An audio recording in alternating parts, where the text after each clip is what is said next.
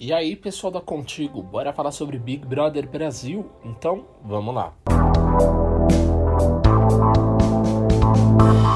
Será que abandonaram o barco?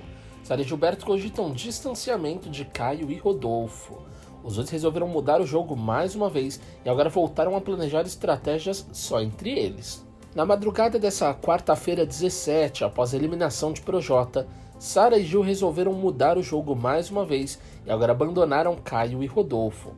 O economista e a consultora de marketing digital não confiam mais nos dois, portanto pretendem voltar a fazer as estratégias sozinhos.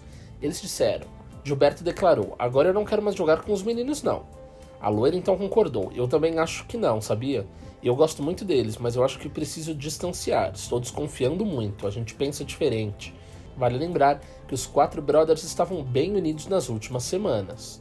E na madrugada da quarta, Gilberto se revoltou com a VTube após Sara flagrá-la dizendo que está cagando para a opinião dos dois. A consultora de marketing digital presenciou o momento em que a youtuber falou isso e contou tudo para o parceiro que não deixou barato. Eliminado, Projota chorou e revelou medo de ter reputação destruída pelo reality.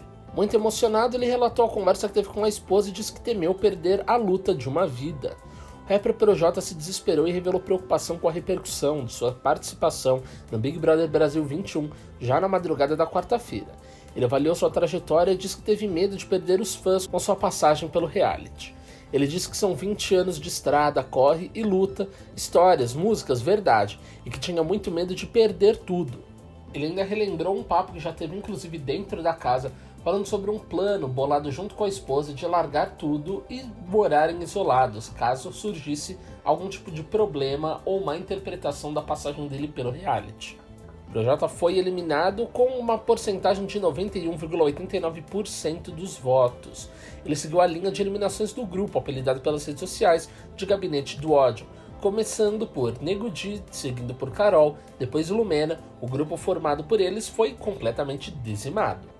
Thaís ficou com 6,72% dos votos, enquanto Poca passou bem longe de sair da casa e marcou 1,39% da intenção de voto. Bom, eu vou ficando por aqui, mas você pode acompanhar essas e outras notícias em contigo.com.br. Então é só acessar. Um abraço e até a próxima. Tchau, tchau.